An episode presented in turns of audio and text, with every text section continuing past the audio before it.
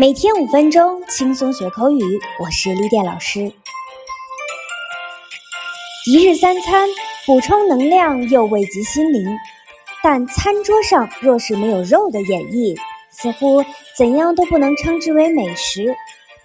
不过，肉要是太老了，也难以下咽。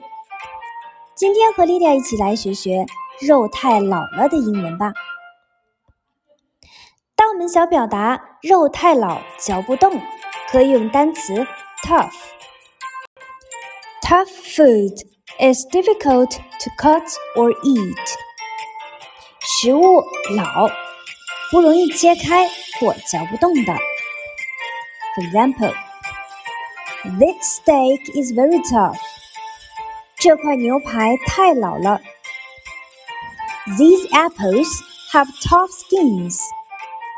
这些苹果的皮很老。那相反，如果我们想表达肉很嫩，可以用 tender。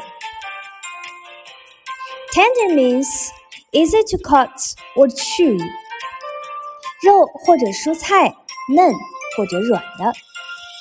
For example, my steak was beautifully tender。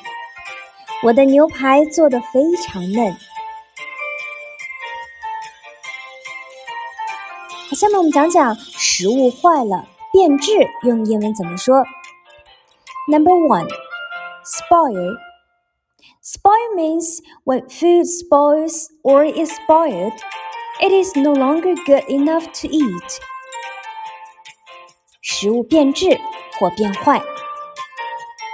For example, the dessert will spoil if you don't keep it in the fridge. 如果你不把甜点放在冰箱里，它会坏掉的。Number two, go bad or go off. Go off means a food or drink goes off. It is not good to eat or drink anymore. For example, this bacon smells a bit funny. Do you think it's gone off? 这熏猪肉闻起来有点怪怪的，你觉得它是不是变质了？那说到肉呢？作为内蒙人，我们最喜爱的当然是羊肉。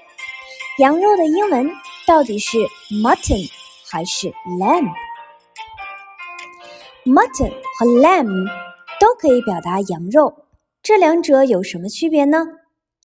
我们来看看老外的对比总结。